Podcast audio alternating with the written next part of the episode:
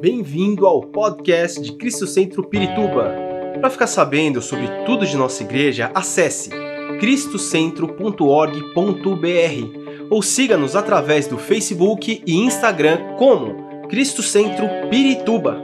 Você também pode ver essas e outras pregações no formato vídeo em YouTube barra Cristo Centro Pirituba Oficial. Seja bem-vindo à nossa casa apostólica o cristianismo e as religiões. A ideia não é falar de ninguém, mal de nenhuma religião. A ideia é poder mostrar como o cristianismo é, é, é diferente, é peculiar, né? De tudo que tem por aí. Hoje o meu tema será Cristianismo Vivo, o Deus que intervém. A grande diferença do cristianismo com as outras religiões, entre várias, diferenças. É a experiência que ele nos dá de um Deus que intervém, que um Deus que participa na nossa vida, que um Deus que está conosco, que nos acompanha. E parece que tem gente hoje que não, não quer aceitar a ideia de um Deus ou é, um, de um Deus que não age né? Ou melhor, num Deus que age. Porque parece que eles estão aceitando a ideia de um Deus que não age, de um Deus que não está interessado é, em agir como antes, como nos começos. Dá a impressão que alguns acham que Deus é um Deus que começa, mas não termina, um Deus que começa algo, mas não está interessado em continuar o, esse processo. Ah, esses são os chamados sessionistas. E eu não estou falando de gente do mundo, estou falando de uma parte da igreja. De um Deus que já não realiza mais milagres, já não são mais necessárias nem as línguas, nem os dons. Mas a Bíblia, a Bíblia e a Bíblia diz que aquele que começou em nós a boa obra, ele vai aperfeiçoar ele aperfeiçoará essa obra. Deus é um Deus de continuidade. Deus é um Deus de processos. Deus não para nunca, Deus não muda, Deus não muda de forma nenhuma, de maneira nenhuma. Nem seus pensamentos, nem seus planos, nem sua forma de agir e nem seus propósitos para com a humanidade. Deus não muda. Mas, e isso é, é isso é, é, importante a gente falar, porque você pode de repente cair numa situação de ver que ah, de repente se está ensinando isso por aí, que já não são mais necessários milagres, que já não, não, é, mais, não é mais necessário línguas, dons e outras coisas. Nunca Deus deixou de agir na história, nunca. Nem mesmo no período chamado período interbíblico, que foram os 400 anos entre o, é, o, o, o Antigo Testamento e o Novo Testamento. Antigamente, as Bíblias, antigamente, né? É duro falar assim, mas a gente tem que falar, né? Antigamente as Bíblias vinham com quatro páginas em branco, no meio, entre o Novo Testamento, o Antigo, o Antigo Testamento e o Novo Testamento. Cada página representando é, 100 anos. A ideia era passar né, de que Deus, apesar do silêncio de Deus nesses quatro anos, porque essas páginas em branco representavam que 400 anos que Deus não falou, não houve profeta na terra, mas não quer dizer que Deus não fez nada. Deus continuou agindo na história. Deus continuou agindo na história. Posso te dar um exemplo, por exemplo, posso te dar um exemplo. É, antes, é, de, dentro desses quatro anos, nós tivemos vários conquistadores, entre eles Alexandre, chamado Alexandre o Grande. E Alexandre, o que queria Alexandre? Ele queria conquistar todo mundo daquela época. Ele tinha uma ambição. Ele queria transformar todo mundo daquela época em romano e queria que todo em grego, perdão, em gregos e queria que todo mundo falasse o grego.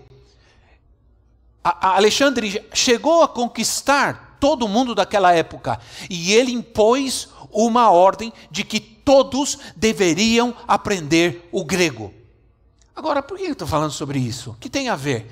Tem a ver que quando Jesus chegou nessa terra, Jesus pregou em grego e todos entendiam. Se Jesus tivesse pregado só em hebraico, somente alguns teriam entendido, mas como Jesus pregou em grego, toda a humanidade daquela época podia entender, ouvir e entender a mensagem. Era Deus trabalhando na história. Entende? Então, acontece que antes de fazer qualquer coisa, Deus sempre envia a sua palavra. Por isso que a palavra de Deus é importante. É muito triste ver que quase não há milagres e curas nos dias de hoje. Mas sabe por quê? Porque porque não há palavra verdadeira. Não, não estamos ensinando. Há um ensino muito superficial da palavra de Deus. Há um ensino contaminado da palavra de Deus. Em muitos lugares se usa a Bíblia, mas não se prega a palavra de Deus. Então, Deus não vai comprometer sua obra com base em palavras fúteis, com base em palavras superficiais, em base a interpretações humanas. Nós precisamos urgentemente da pregação expositiva, da pregação da palavra de Deus, da Bíblia. Eu me lembro que eu tive uma experiência quando a gente estava nos Estados Unidos que chamou muito a minha, minha, minha atenção e me comprometeu ainda mais em pregar a palavra de Deus de que nós fomos visitar uma grande igreja, uma, uma igreja muito grande. É, é, alguém nos convidou para visitar essa igreja. Pois, ouvimos a mensagem, o pastor pregou, não usou a Bíblia em nenhum minuto. Aliás, ele nem tinha a Bíblia na mão, nem foi com Bíblia, nada. Aí, na saída, a pessoa que nos convidou disse: Eu gosto muito dessa igreja, porque não fica com esse negócio de ficar pregando a Bíblia inteira, lendo um monte de versículo. Né? Quando eu ouvi aquilo, fiquei quieto, não falei nada, afinal eu tinha sido convidado e ainda iam pagar o almoço. Eu não queria perder o almoço.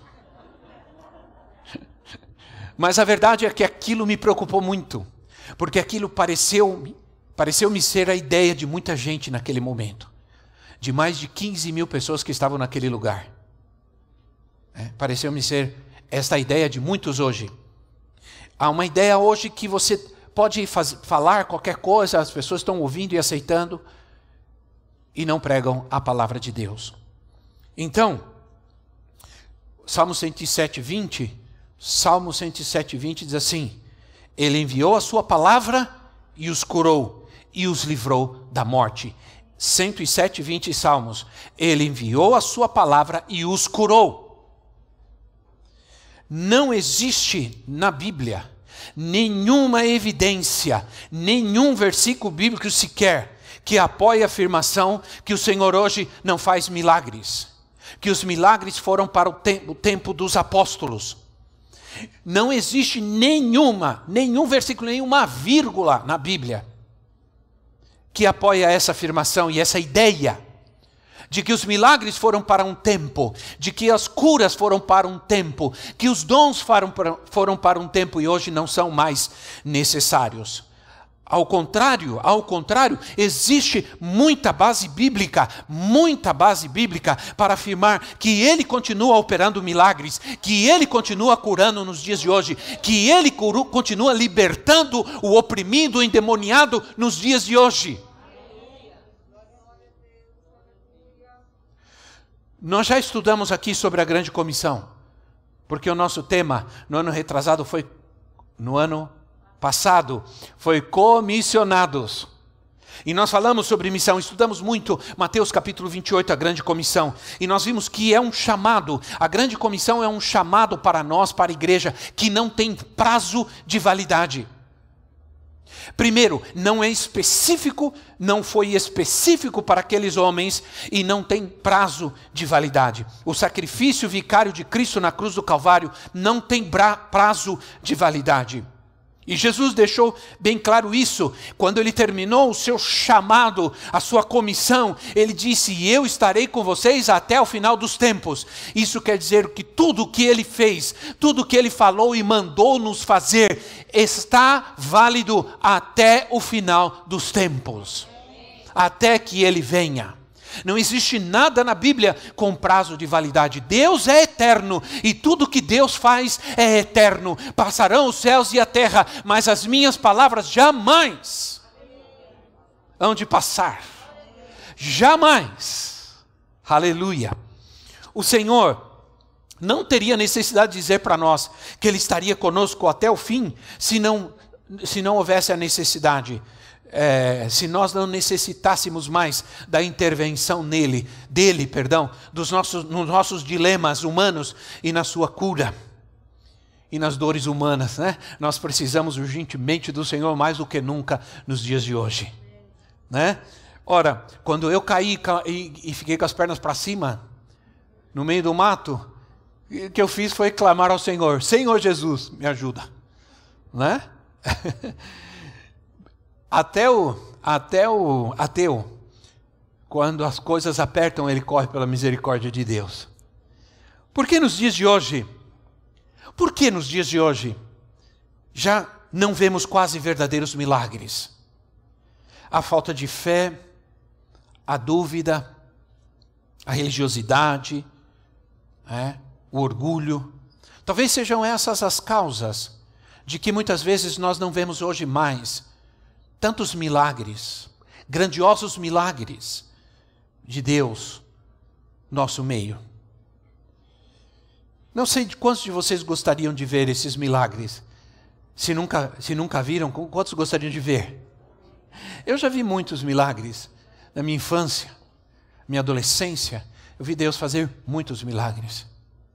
Mas nos dias de hoje parece que eles são bastante escassos. Mas por quê? Por quê?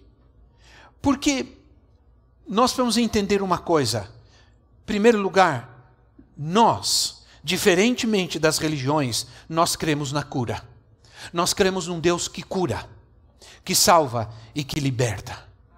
Então, essa é a diferença. Agora, por que nós cremos? Nós cremos por algumas razões que são bíblicas e quero transmiti-las a vocês. Não todas elas, porque são muitas, mas algumas. Em primeiro lugar, porque a cura, o milagre, demonstra a natureza do nosso Pai Celestial. João capítulo 5, versículo 19. João 5, 19. Diz assim: Evangelho de João, capítulo 5, versículo 19. Jesus lhes deu esta resposta: Eu lhes digo verdadeiramente que o filho não pode fazer nada de si mesmo, só pode fazer o que vê o pai fazer, porque o que o pai faz, o filho também faz. O que o pai faz, o filho também faz. O que o pai é, o filho também é. A natureza do pai está no filho. Oh, Salmo 103, versículo 2, 3. Salmo 103, versículo 2 e 3. Só de raiva eu vou ler muitos versículos hoje. Salmo 103, versículo 2 e 3 assim: Bendiga o Senhor a minha alma, não esqueça de nenhum das suas bênçãos. É Ele, diga, é Ele. É Ele quem perdoa todos os seus pecados e cura todas as tuas enfermidades. Isso é, é Ele, é da natureza dele, faz parte dele. A doença não vem de Deus, de forma nenhuma, porque não faz parte da natureza de Deus, mas faz parte da natureza de Deus curar, salvar, libertar. Ora, Deus permitiu algumas vezes que o seu povo, povo de Israel no deserto, em alguns momentos, fora atacado por doenças terríveis, por pragas. Mas isso aconteceu por causa da desobediência e da rebeldia do povo. Ele abriu as portas e a praga e a doença, com, com a incredulidade, com a rebeldia, com a desobediência e com a idolatria, o povo abria as portas e entrava a doença, e entrava a praga, e entrava a peste. Miriam, irmã de Moisés, ficou leprosa quando se rebelou juntamente com seu irmão contra Moisés. Ficou leprosa imediatamente e Moisés foi orar por ela. Ela estava murmurando contra Moisés, falando mal de Moisés, e Moisés foi, ficou leprosa. E Moisés foi lá e Senhor, por favor, perdoa ela. E, e, e o Senhor então é, sarou Miriam, mas isso aconteceu porque ela pecou. porque ela se rebelou contra a autoridade de Deus. Quase sempre as doenças estão ligadas ao pecado. Jesus, certa vez, ao orar por um paralítico, isso está em, em Marcos capítulo 2, do versículo 8 ao 11. Marcos 2, de 8 a 11, só de raiva eu vou ler. Seus pecados estão perdoados. Ao ser criticado pelos religiosos, porque Jesus curou um paralítico assim, seus pecados estão perdoados. Ao ser criticado pelos religiosos, respondeu: Que é mais fácil dizer ao paralítico: Seus pecados estão perdoados? Ou levante-se, pegue a sua maca e ande? O que é mais fácil? No fim, o Senhor está dizendo: dá na mesma, é a mesma coisa. Mas para que vocês saibam que o Filho do Homem tem na terra autoridade para perdoar os pecados, disse ao paralítico: E lhe digo: levante-se, pegue a sua maca e vá para a sua casa.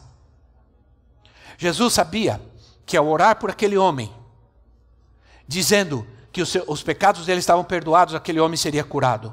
Porque a salvação também é cura. A salvação também traz cura. Ora, quase sempre a doença é resultado de uma vida indisciplinada, é resultado dos vícios, é resultado do mau uso do corpo ou da prostituição. Por outro lado, pessoas saudáveis também morrem, pessoas saudáveis também ficam doentes. O que nós precisamos entender, irmãos, é que a natureza do Pai é dar-nos saúde. E se é a natureza do Pai, também é a natureza do Filho. Deus manifestou em sua natureza divina. Desde a queda do homem, desde que o homem caiu, ele manifestou na sua natureza divina libertar, curar e perdoar o homem do seu pecado. E a natureza do Pai estava no Filho, e a natureza do Filho está em nós. Aleluia. Jesus disse a um outro paralítico que ele curou lá no tanque de Betesda. Mais tarde, Jesus o encontrou no templo. Jesus curou esse paralítico e depois o encontrou lá no templo adorando o Senhor. E o Senhor encontrou com ele e disse: Olha, você está curado, não volte a pecar, para que algo pior não te aconteça. Isso está em João 5,14.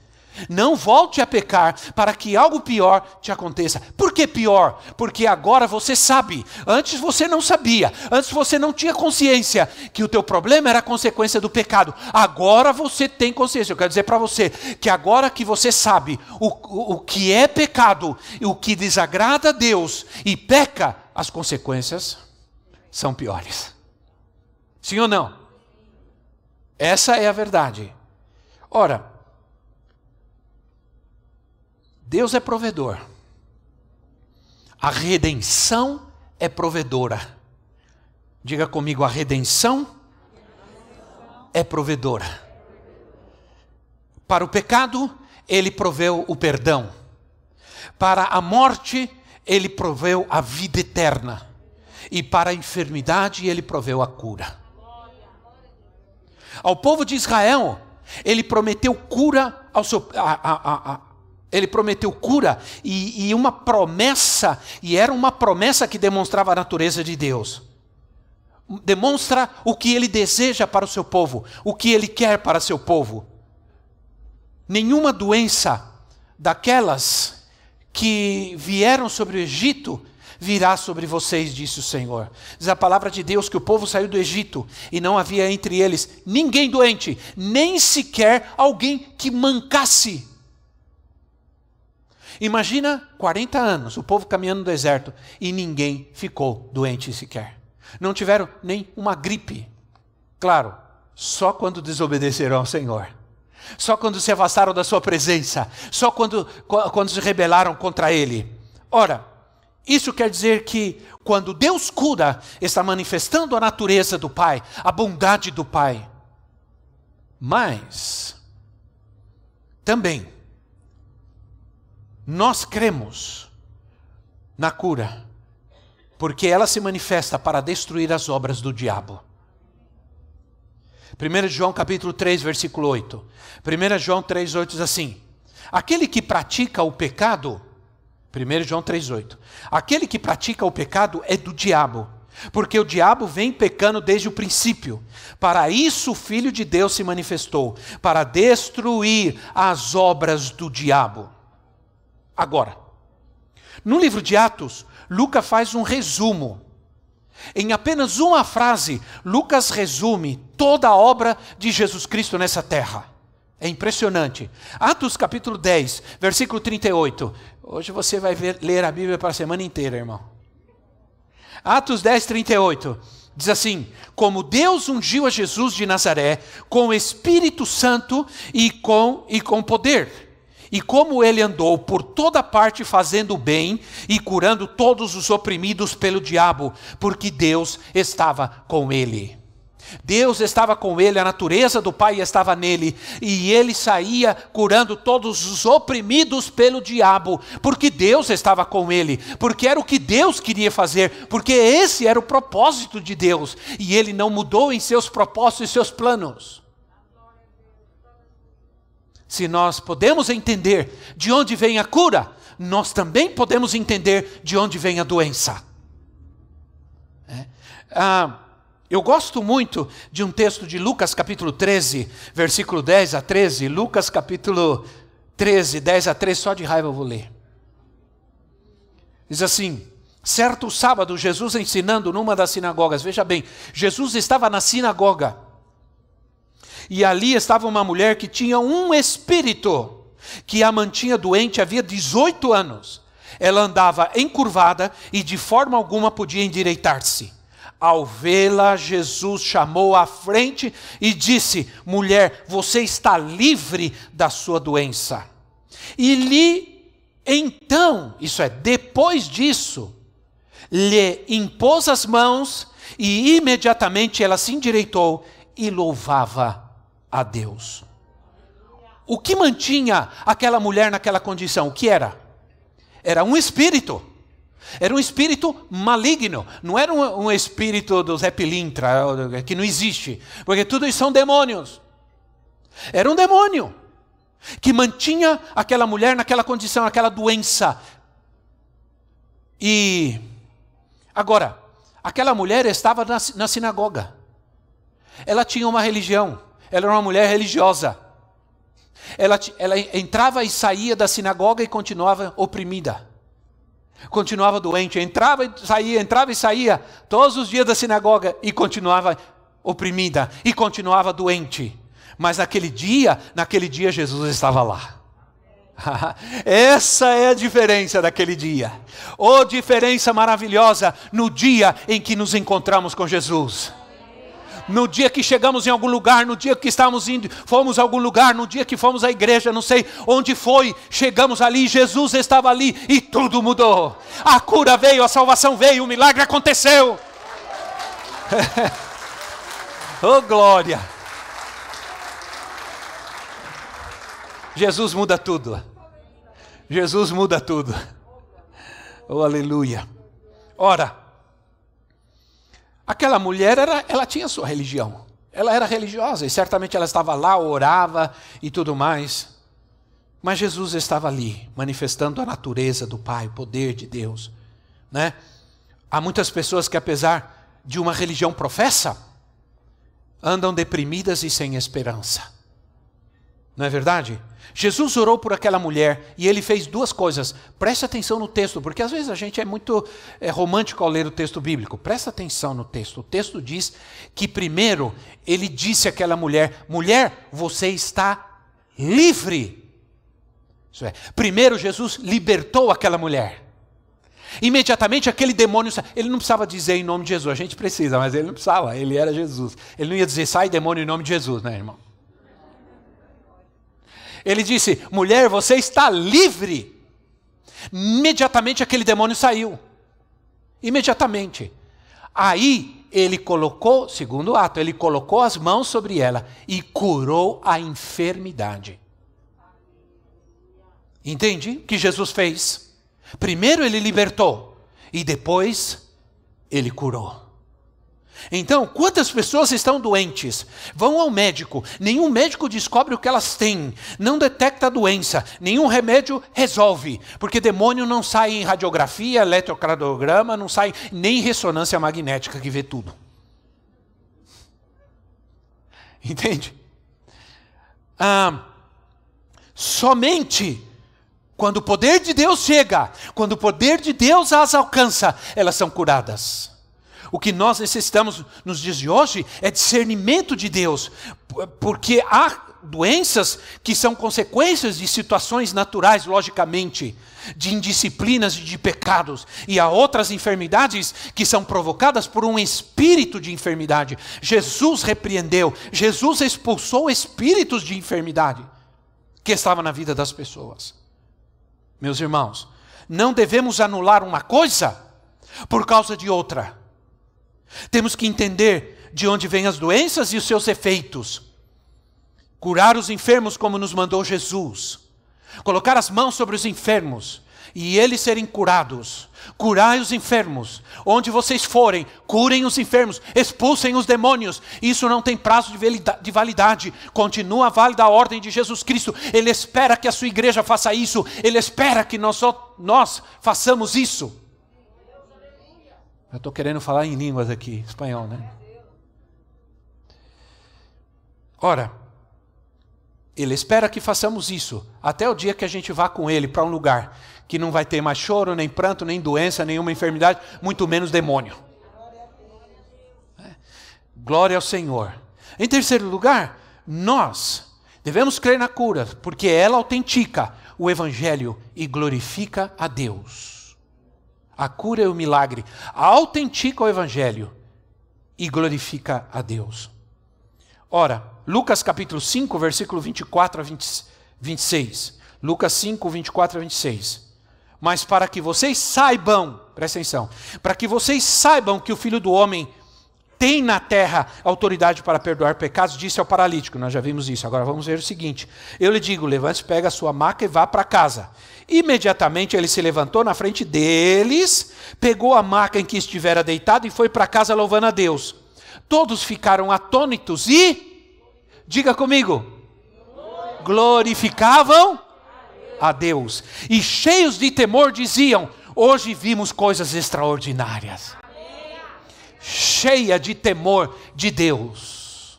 Sabe, irmãos, as pessoas no mundo hoje, elas não estão é, muito atentas à palavra, à mensagem do Evangelho. O temor de Deus vai precisar vir sobre nossa nação quando eles começarem a ver os milagres de Deus ocorrerem, no meio principalmente do seu povo. Ora, em Atos 9, versículo 34 e 35, Atos 9, 34 e 35, disse-lhe Pedro, Enéas, Jesus Cristo vai curá-lo. Levante-se e arrume a sua cama. Agora é Pedro. Ele se levantou imediatamente, todos os que viviam em Lida e Sarona o viram e se converteram ao Senhor. Por que se converteram ao Senhor? Porque viram o milagre. Viram um homem chamado Enéas, paralítico, um homem doente, que todos conheciam. De repente vem aquele homem andando. O que aconteceu? Se converteram.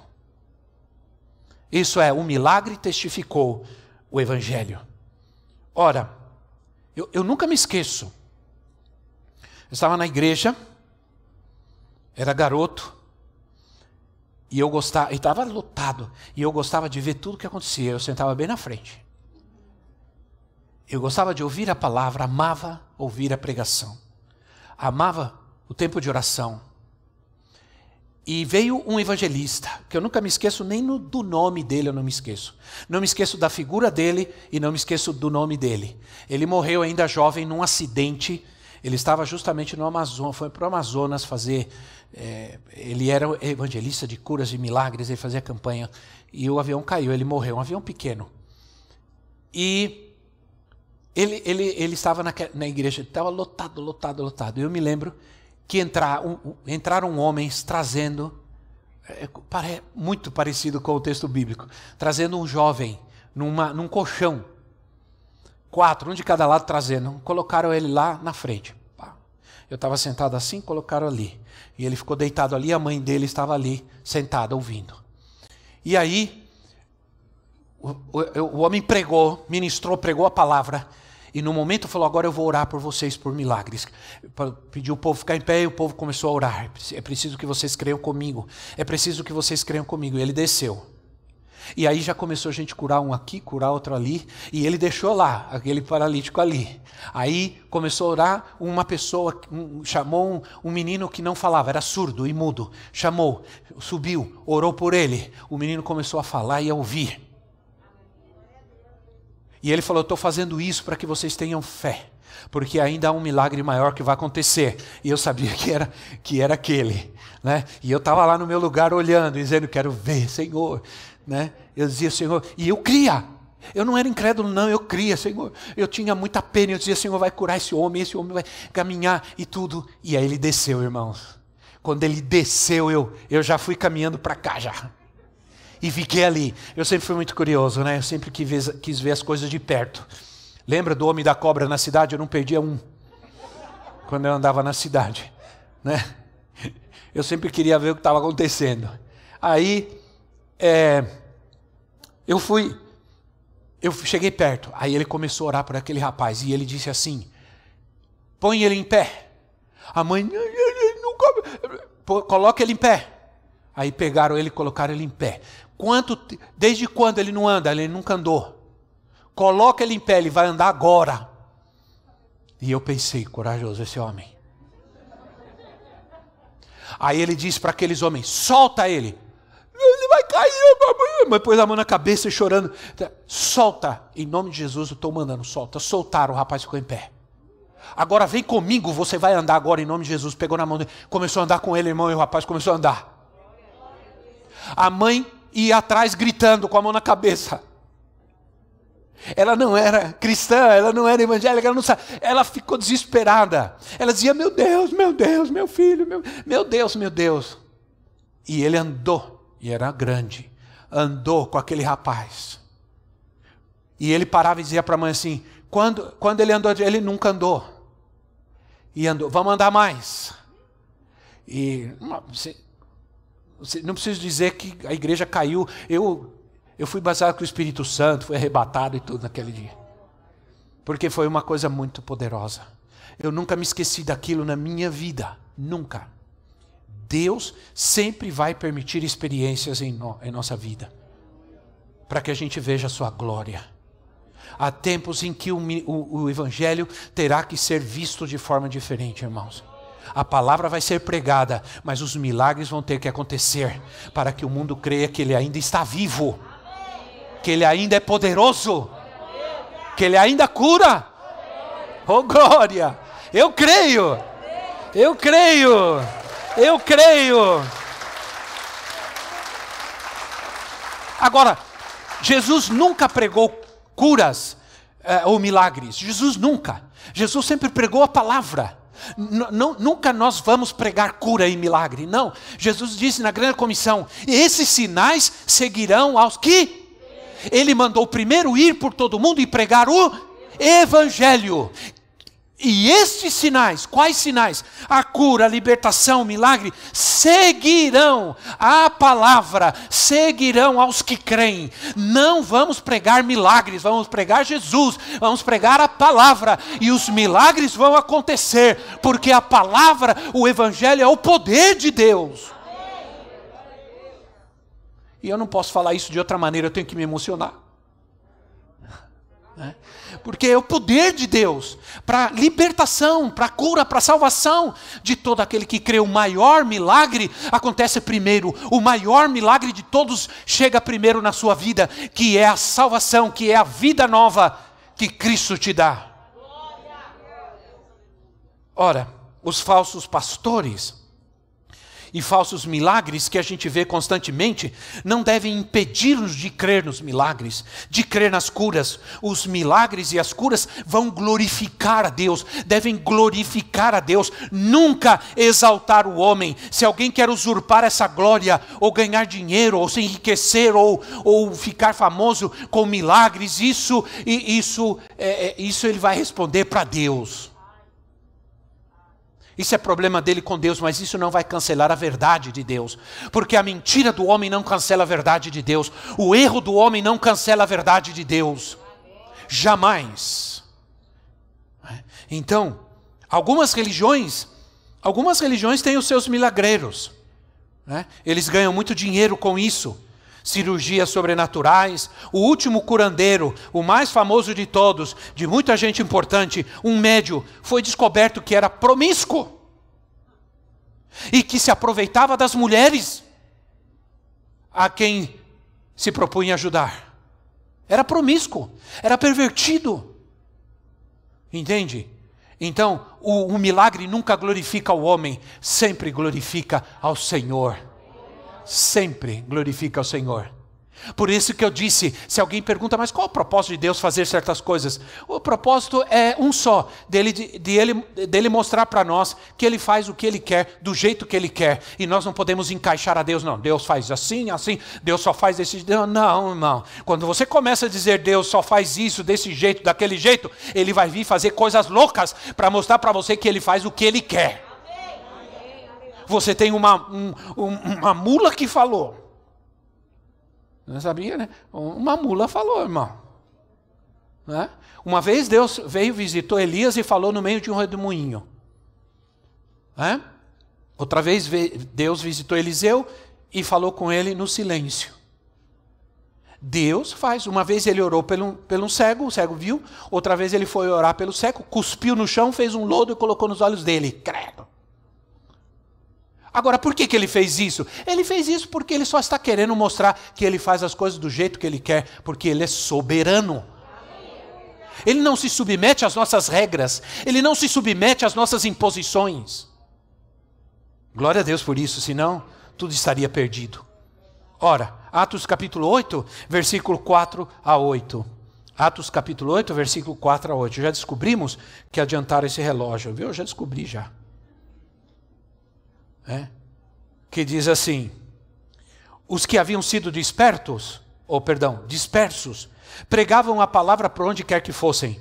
Indo Felipe para uma cidade de Samaria, ali lhes anunciava Cristo, o Cristo. Quando a multidão ouviu Felipe, viu os sinais miraculosos que ele realizava, deu unânime atenção ao que ele dizia. Os espíritos imundos saíam de muitos, dando gritos, e muitos paralíticos e mancos foram curados. Assim, houve grande alegria naquela cidade. Olha que interessante. Felipe pregou a palavra. Pregou a palavra. E no momento em que ele pregava o evangelho, os milagres foram acontecendo. E o que aconteceu? Quando aquelas pessoas viram os milagres, todas pararam para ouvir mais atentamente. Veja como o milagre testifica o, evangelho né? Muitas pessoas, irmãos, vieram a Cristo porque foram curadas por Ele. Sim ou não? Os que foram espalhados pela perseguição, onde iam pregavam o Evangelho e os milagres aconteciam.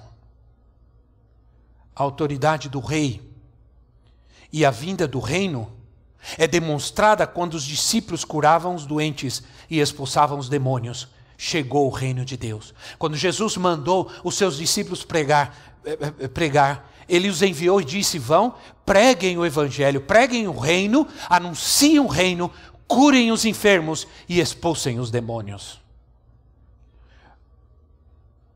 Lucas 11, 20 diz assim: Lucas 11, 20. Mas se é pelo poder de Deus que eu expulso demônios, então chegou a vocês o reino de Deus. Lucas 11, 20. Mas se é pelo dedo, poder de Deus, pelo poder de Deus que eu expulso demônios, então chegou a vocês o reino de Deus. Onde está o reino de Deus, aí tem cura. Onde está o reino de Deus, aí tem milagre. A igreja precisa voltar a crer que a cura autentica testifica o evangelho. Esse equilíbrio, esse o equilíbrio é importante. Ter o equilíbrio, não permitir o exagero. Porque a pior coisa que pode acontecer são manifestações sem a palavra. É isso que tem destruído, é isso que tem gerado descrédito no mundo hoje. Uma manifestações sem, sem, sem palavra. A palavra autentica, a palavra firma. O, o, os milagres do Senhor são resultados dessa palavra poderosa quando ela é pregada com fé e com autoridade. Né? Algumas coisas precisam ser bem, algumas coisas precisam ficar bem claras para nós, irmãos. Algumas coisas. Primeiro, Jesus deu à igreja autoridade para curar os enfermos e expulsar os demônios. Ele deu essa autoridade à igreja, a qualquer um de nós que estamos aqui. Muitas vezes o Senhor me fez ver como Ele queria mostrar para mim que Ele estava comigo. Uma, quando nós, eu já contei isso aqui várias vezes, né? Quando nós nos casamos, eu queria tanto casar com ela que eu vendi meu carro para casar com ela. É. Eu não queria ficar namorando e noivando muito tempo, então vendemos o carro e, foi, e casamos. Foi uma aventura gloriosa, né? Aí, primeiro dia que nós voltamos da lua de mel, fomos para a igreja. No domingo, eu e ela, de ônibus. Né? Pegamos, coloquei meu terno, e eu ia só de ternão na igreja, né? Peguei meu terno, a Bíblia e fomos. Quando nós chegamos no ponto de ônibus, foi exatamente como eu vou contar para vocês. Coloquei o pé na calçada, tinha um grupo de jovens no ponto de ônibus um grupo de jovens. É, quando eu cheguei, eu vi que tinha esse grupo ali de jovens, estavam falando alto, brincando e tal. Quando eu colocamos o pé, uma moça desse grupo de jovens caiu endemoniada no ponto de ônibus. Aí virou aquele rebuliço, porque pensaram que ela estava tendo um ataque pilético, alguma coisa. Era, de, era um demônio. Aí eu, eu dei a Bíblia para ela e falei, vou lá orar por ela. Aí eu cheguei, quando me viram de terno, falei, se não é um pastor, é um doutor. Aí eu cheguei, afastei e, e me ajoelhei. Falei, eu vou ficar gritando aqui, né? Me ajoelhei. E no ouvido daquela moça aí eu cheguei perto e o bicho roncava, o bicho fazia. Tava bravo. Tava bravo. Aí eu comecei a orar, em nome do Senhor Jesus, sai dessa moça agora, sai dessa moça agora em nome de Jesus. Aí, umas três vezes eu repreendi, aí ela abriu o olho e olhou para mim assim, assustada. Ela percebeu que ela estava no chão, ela não sabia o que estava acontecendo, aí ela, a levantamos. Aí os jovens vieram e eu disse para eles: é, vocês viram isso que aconteceu? Vocês sabem o que aconteceu aqui?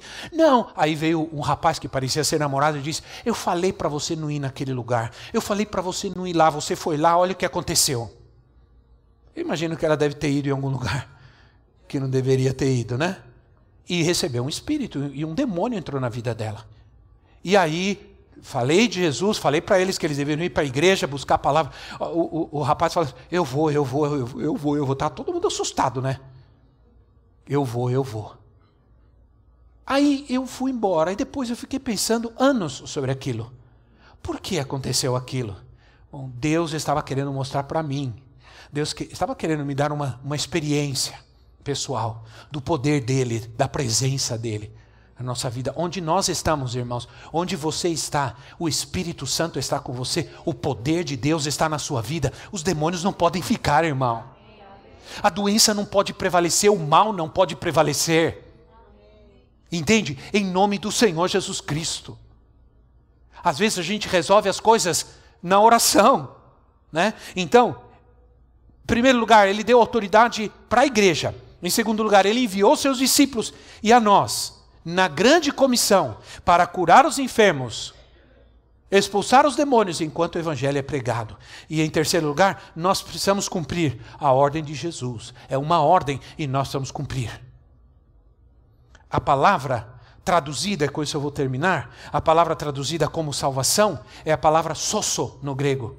E essa palavra também significa, ela tem muitos significados, é uma palavra muito ampla, é, é, é extremamente ampla, e ela significa, além de salvar, que é o maior e mais poderoso milagre de Cristo na nossa vida, ela também significa curar, libertar, proteger, salvar. Ainda pode to eh, significar tornar algo saudável, preservar saudável alguma coisa.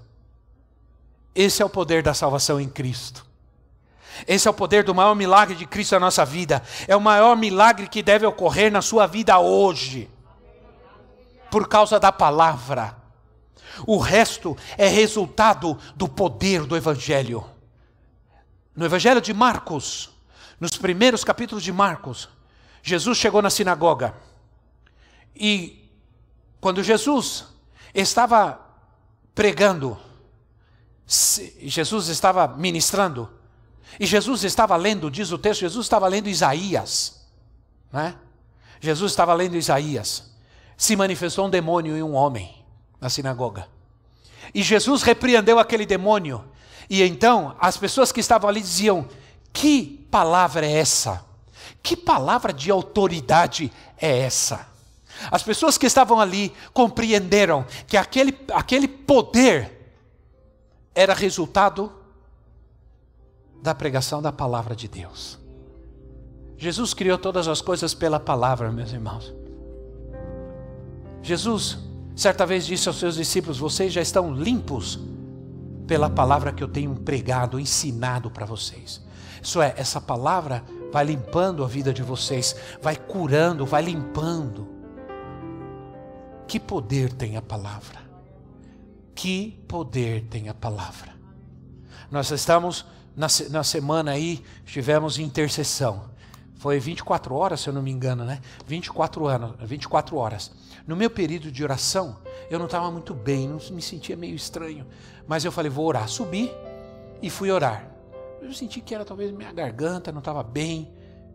E aí eu fui orar, me ajoelhei e comecei a orar. E aí comecei a sentir um calor e comecei a orar, orar, orar. Até passei da, do tempo, de, né? Já tinha umas três pessoas já terminando e come, começando e terminando, e eu ainda estava eu ainda estava no meio da minha.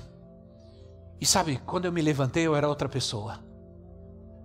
Estava feliz, animado, desci, fui fazer um monte de coisa, lavei toda a louça.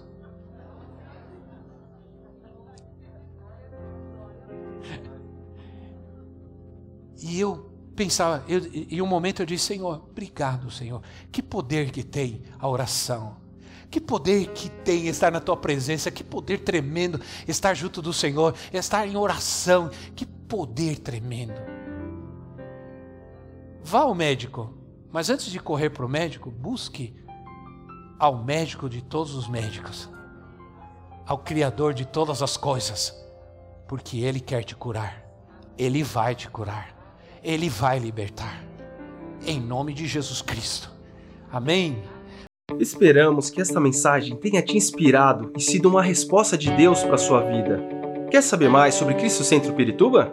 Siga-nos nas redes sociais no Facebook, Instagram e YouTube, ou visite nosso site em cristocentro.org.br.